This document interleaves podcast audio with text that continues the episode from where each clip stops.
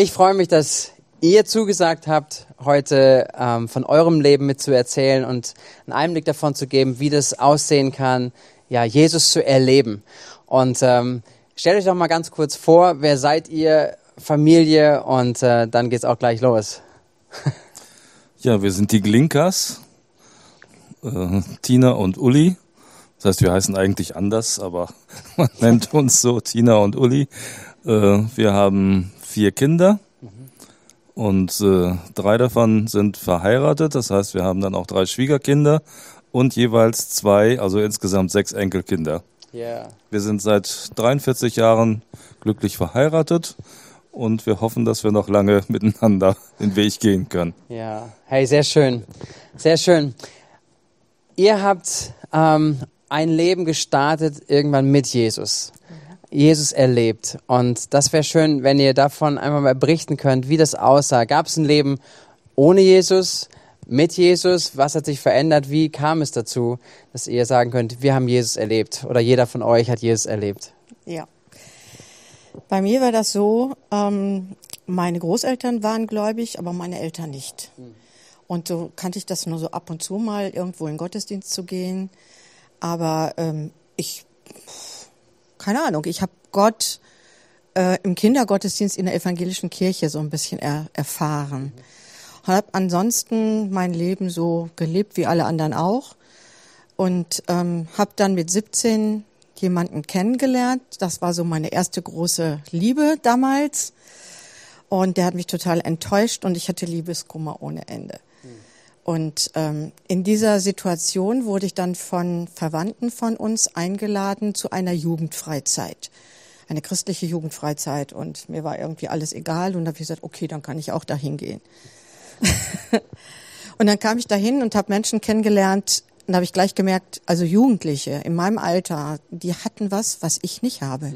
Ich wusste nicht genau, was es war, aber die hatten was. Das fehlte mir. Und dann habe ich gesagt, das möchte ich auch haben.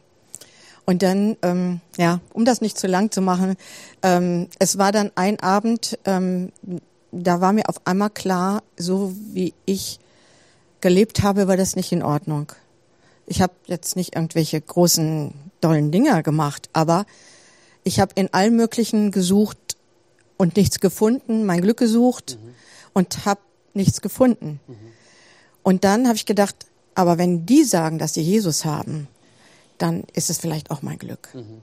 Dann habe ich mit einer Freundin ziemlich lange gebetet, habe mein ganzes Leben, wir haben vom Bett gekniet, ich mein ganzes Leben ausgeschüttet vor mhm. Gott. Mhm. Und dann habe ich gemerkt, wow, da ist eine Liebe. Und ich konnte durchatmen und ich habe gemerkt, es wird hell im Zimmer. Es war auf einmal alles anders. Mhm. Und in dieser Nacht ähm, habe ich die Engel singen gehört. Mhm. Die haben von abends bis morgens durchgesungen. Jesus lebt, Jesus lebt, Halleluja, Jesus lebt. Krass. Genau. Und ähm, ich wusste das von einigen, dass die so einen Bibelvers von Gott bekommen haben. Und da habe ich gesagt, das möchte ich auch, Herr. Schenk mir was. Und dann hat mir irgendjemand so ein Kärtchen zugesteckt. Äh, zugesteckt. Da stand dann drauf, siehe, Gott ist mein Heil. Ich bin sicher, und fürchte mich nicht. Mhm. Jesaja 12, Vers 2. Wow. Und ähm, vorhin noch im Nachdenken darüber ist mir nochmal bewusst geworden, dass Gott schon immer wusste, dass ich nicht sicher war in meinem Leben. Mhm. Vorher schon. Ich hatte eine Mutter, die war labil. Ich hatte einen Vater, der war fast nie da. Als ich 15 war, ist mein Bruder gestorben und ich hatte nicht diese Sicherheit, die viele andere haben. Und auf einmal krieg ich diesen Vers von Gott, siehe, Gott ist dein Heil. Du brauchst nirgendwo anders suchen. Gott ist dein Heil. Ich bin sicher, ich bin sicher, ich bin sicher. Wow. Und fürchte mich nicht. Ja. Und das ist der Vers, der mich bis heute begleitet durch sämtliche Situationen meines Lebens. Kannst durch. du gleich sicherlich auch nochmal mehr zu sagen, auch durch welche Zeiten. Aber ja. was spannend ist zu hören, ist von jemandem sagen, ja, ich kannte so Gott nicht, aber Jesus, von dem wir glauben, auch das Glaubensbekenntnis haben, er ist auferstanden von den Toten, er ist heute erfahrbar, ja. er ist lebendig und hat in deinem Leben wirklich so eine Transformation, so eine Veränderung ja. hineingebracht. Ne? Ja. ja, ich gebe einmal weiter oder kannst du einmal ja. weitergeben an Uli, wie, Wie war das bei dir? Und ich finde es so spannend, einfach allein jetzt schon zu merken, okay, wir sind unterschiedlich, ganz unterschiedlich her, unterschiedliche Alter, unterschiedliche Erfahrungen. Und trotzdem eine Erfahrung, die wir teilen dürfen, ist wirklich Jesus erlebt zu haben. Wie hast du das Hm. erlebt? Ja, bei mir war das anders. Ich bin groß geworden in einem Elternhaus äh, im Rahmen einer sehr gesetzlichen lutherischen Gemeinde.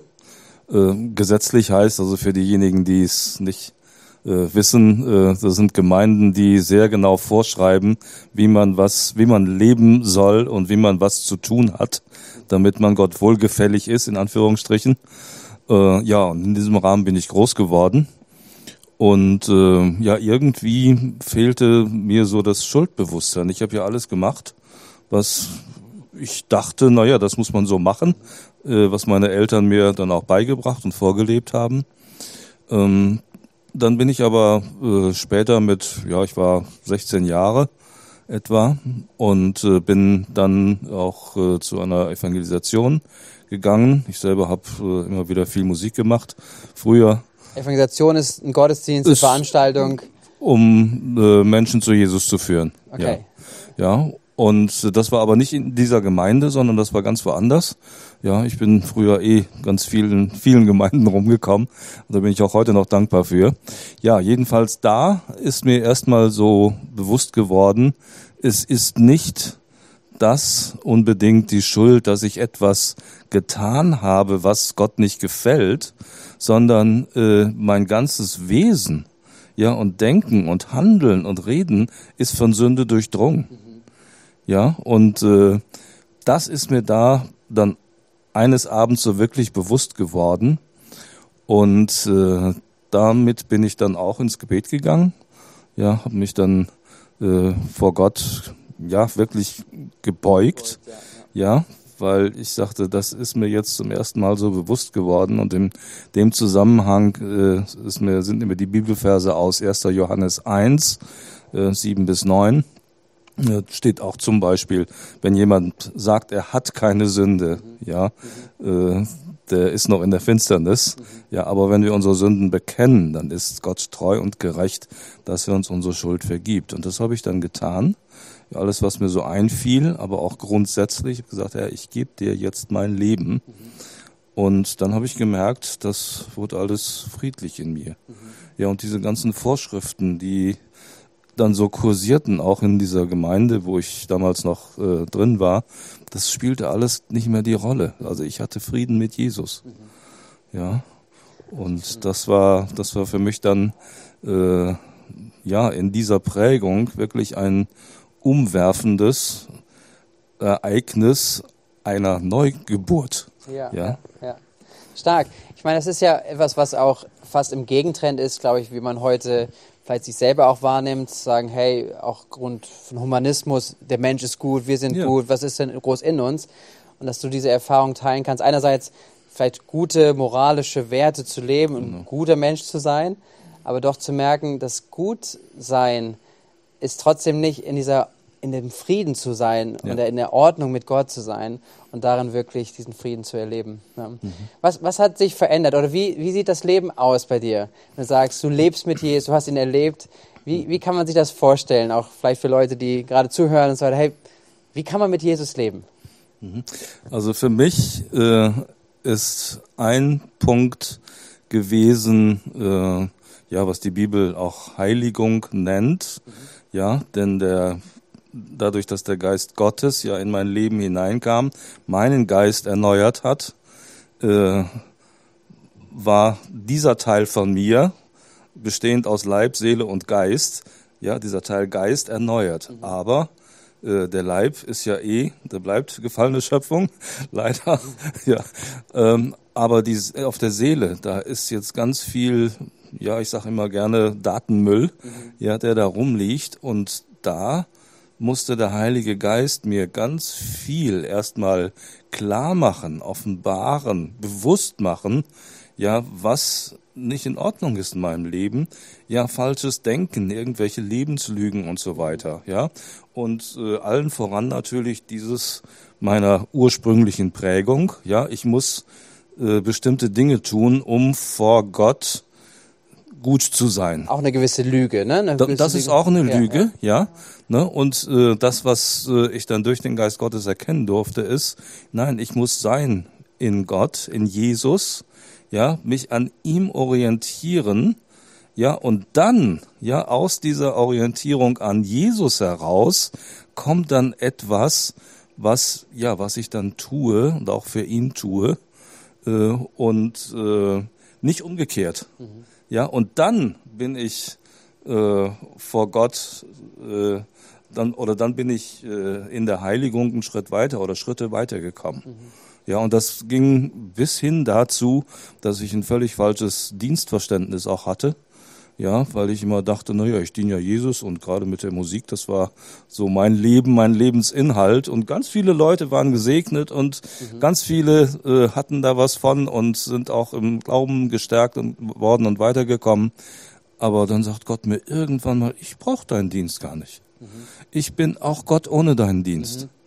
Ja, und das war wirklich so ein, ähm, ja, ich sag mal, geistlicher Zusammenbruch mit, damals war ich schon über 40 Jahre alt, ja, und das war noch so ein ganz großer Punkt, den ich so mitgeschleppt habe. Aber ich würde sagen, das ist so der ganz wesentliche Punkt, ja, dieses Stück für Stück erkennen, ja, was will Gott eigentlich von mir?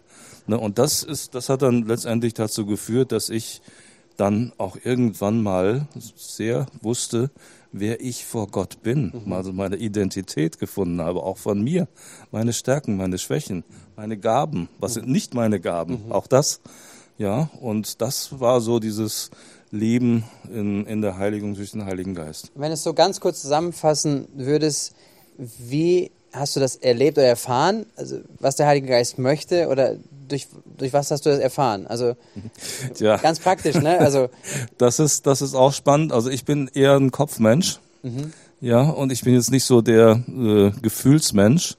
Äh, das heißt, das Red oder das Hören auf Gott, das Ja. muss ich auch erstmal lernen. ja, okay. Ja, ne, obwohl ich in einem frommen Elternhaus aufgewachsen bin, ja, hat mir niemand gesagt, wie man auf Gott hört. Ja, so und bei mir war das so, dass das äh, einmal das Lesen im Wort Gottes, ja, Die das Bibel. hat mir die Bibel, ja, das hat mir ganz viel geholfen und ganz viel aufgeschlossen. Ich habe auch viel über biblische Themen, gelesen. Ja.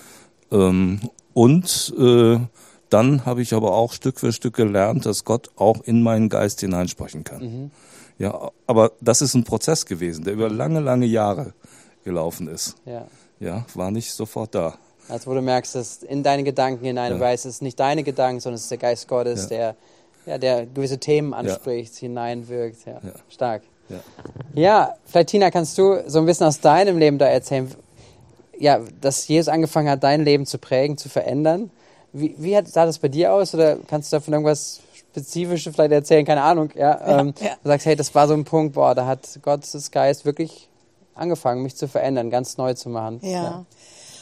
Eigentlich fing das damit an, dass wir ja, ich, äh, als wir geheiratet haben, ähm, bin ich in seine Gemeinde gegangen, diese gesetzliche Gemeinde. Und je länger ich da drin war, umso mehr habe ich gemerkt, hier stimmt irgendwas nicht.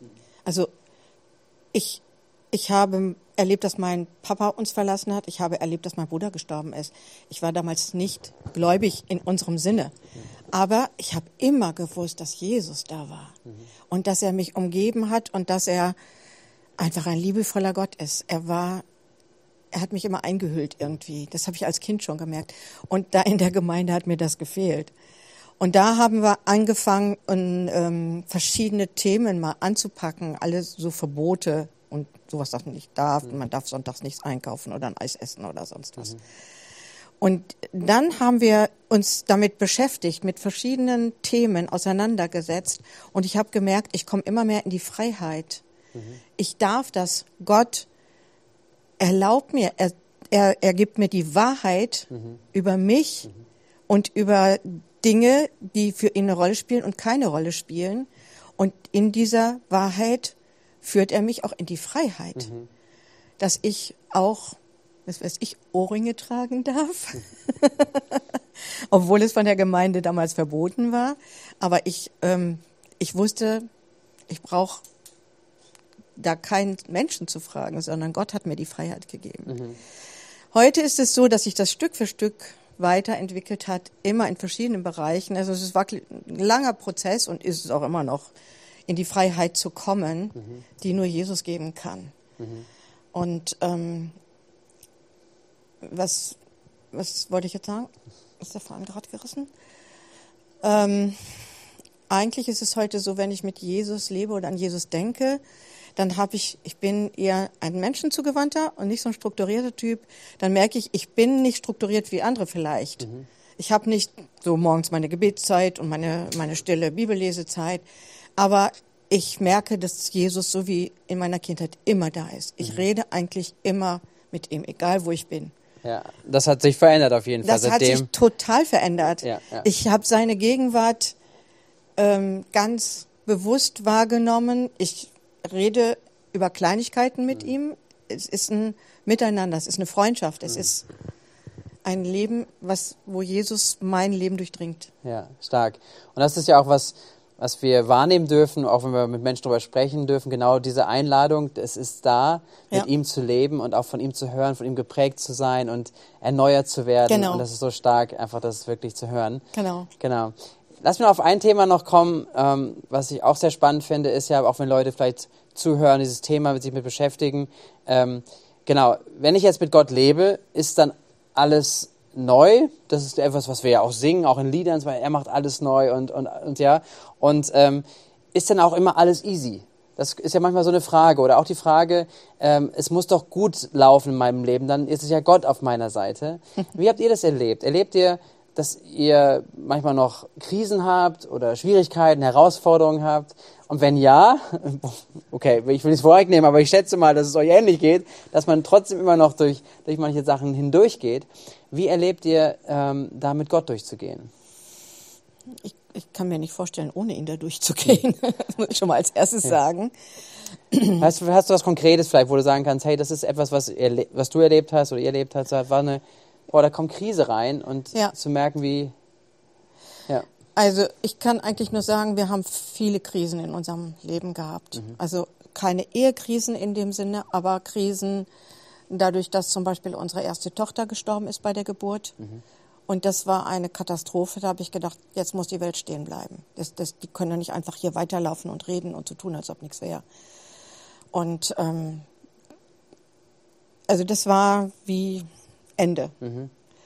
Und dann durfte der Uli eine Nacht in meinem Zimmer im, im Krankenhaus äh, mit mir übernachten. Mhm.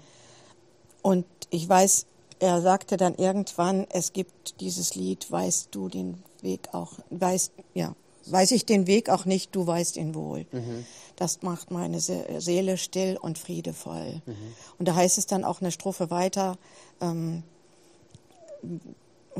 ja, wie heißt es? Auf jeden Fall, dass Gott Stürme macht oder zulässt und dass er aber nie zu spät kommt, sondern dass er auch darin ist und er weiß die Zeit, er hat einen Plan und er hat die Zeit und er weiß, wie es gehen soll und dass wir uns darauf verlassen können. Dann geht es, dann geht es uns gut, mhm. auch wenn gerade die, die absolute Krise und Katastrophe ist. Mhm. Und das haben wir beide, das war ja noch ziemlich am Anfang unserer Ehe, aber durch die Ehe durch auch, immer uns gesagt, wir wollen an Jesus festhalten. Mhm. Komme, was da wolle. Wir wollen aneinander festhalten und wir wollen an Jesus festhalten. Wir haben Trost erlebt von mhm. Jesus. Mhm. Wir haben Aufbau erlebt. Wir haben unser erstes Kind verloren. Wir haben noch drei gesunde leibliche und ein Adoptivkind mhm. bekommen. Und er hat alles in der Hand. Und mhm. das ist wirklich der Hammer. Hm, stark, ja. Man muss nur manchmal ein bisschen warten. Ja, ja. Vielleicht kannst du es ergänzen, oder? Ja.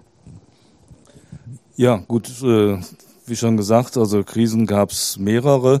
Äh, ich gehe jetzt mal so ein bisschen in den beruflichen Bereich hinein.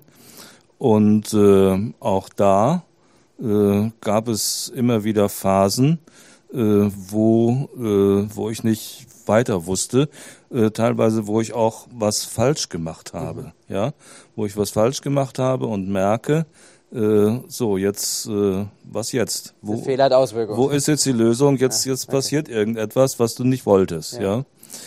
Und ähm, ja, dann äh, war ich dankbar, also wirklich im wahrsten Sinne des Wortes dankbar, äh, dass ich Jesus hatte. Mhm ja, ich konnte ihm das abgeben. Ja, und äh, ich äh, habe dann auch gemerkt, wie er mich auf der einen Seite dann getragen hat. Das heißt, ich war nicht unruhig. Äh, ich konnte schlafen zum Beispiel. Ja, können ja manche Leute nicht, ja, wenn irgendetwas Bedrohliches kommt. Ähm, aber äh, ich war dann auch sicher, dass Gott eine Lösung finden würde. Und bei mir, wie ich es vorhin schon sagte, kam das dann oft so aus dem Wort heraus, ja, dass er mir dann so etwas gab und jetzt noch in meiner Bibel, ich schreibe da immer so ein bisschen rein, ja, manchmal komme ich dann so an eine Stelle und da steht dann so, das war dann und dann äh, für den in der und der Situation, Ja, ja, stark. Ne? Und das hat mich auch, äh, das hat mich auch so geprägt, dass ich auch in dieser Beziehung barmherziger mit anderen umgehen konnte. Ja, ich kann mich äh, noch an eine Situation erinnern, da hat eine Mitarbeiterin mal was falsch gemacht und dann, ja, und dann kam ich mal rein. Oh, und jetzt waschen Sie mir den Kopf. Ich sag, nö. Ich sag, warum? Ne, Ich sag, äh, Sie haben einen Fehler gemacht, ja. Und das machen wir, machen wir jetzt wieder, gucken, dass das in Ordnung kommt. Ja, und ich sag, ich bin auch dankbar, wenn jemand mit mir barmherzig umgeht, wenn ich Fehler gemacht Ja, habe. ja. Und warum sollte ich das bei Ihnen anders machen? Ja. Ja, und das, aber das ist nicht etwas, was aus mir selbst herauskommt, sondern so etwas, bin ich davon überzeugt, kann nur Gott in uns hineinlegen. Ja, stimmt. Ja, stimmt. Stark. Ja, ich nehme nehm es wirklich gerade mit, so auch von dem Gespräch, von, dem, von euch zuzuhören und auch anzuschauen, dass ihr einen ganz starke äh, Frieden wirklich in euch tragt. Und zwar der dadurch kommt, dass, es, dass ihr euer Leben gestaltet aus einer Annahme. Ihr seid angenommen von Gott.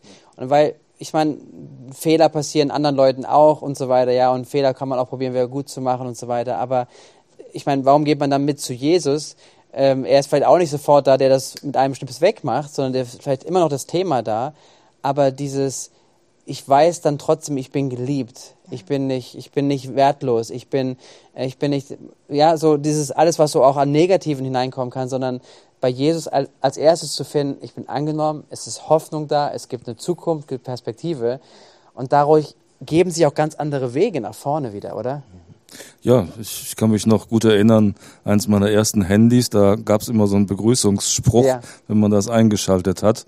Da hatte ich dann mal eingegeben, du bist ein von Gott geliebtes Kind. Stark, ja. Und das hat mich dann jedes Mal erinnert. Oder äh, was anderes. Äh, also ich habe dann irgendwann, äh, als äh, im, im Laufe der Zeit, äh, als ich dann merkte, so auch alle meine beruflichen Dinge, ja, die kann ich mit Jesus erleben. Ich habe mir ein Kreuz auf den Schreibtisch gestellt.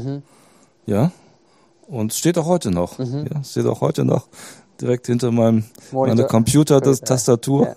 Ja, Ja, so dass ich weiß, dass auch in, in ganz alltäglichen Situationen ich immer ja. Ja. zum Kreuz ja. oder durch das Kreuz zu Jesus kommen kann. Und am Kreuz hat Jesus ja für alles, für alle Schuld, für alle Fehler bezahlt. Und ja, das trägt mich. Wir dürfen aus der Annahme lieb, leben. Ne? Vielleicht, Tina, also die letzte Frage so in die, deine Richtung nochmal.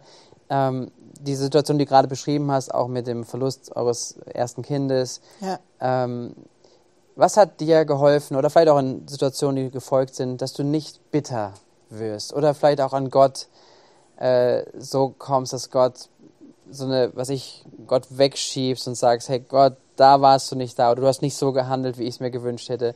Was hat dir geholfen oder was hilft dir, ähm, da so mit Gott unterwegs zu sein und sagen, ich liebe ihn, ich bin mit ihm unterwegs und ja. Wir haben ja lange harte Jahre mit unserem jüngsten Sohn hinter uns und haben einige Freunde gesagt, mit dem Adoptivsohn, ähm, ich wundere mich, dass ihr nicht bitter seid. Das verstehe ich gar nicht. Und dann habe ich drüber nachgedacht, warum sind wir nicht bitter? Und ich glaube, der Punkt ist, dass wir nie auf die Idee gekommen sind, Gott die Schuld dafür zu geben. Sondern dass wir gesagt haben, wie könnten wir das Beste, was wir haben, wegschieben. Sondern wir wissen, Gott ist gut und er ist bei uns. Und wir wissen, dass viele Dinge passieren, die Menschen machen oder die auch der Gegenspieler Gottes macht.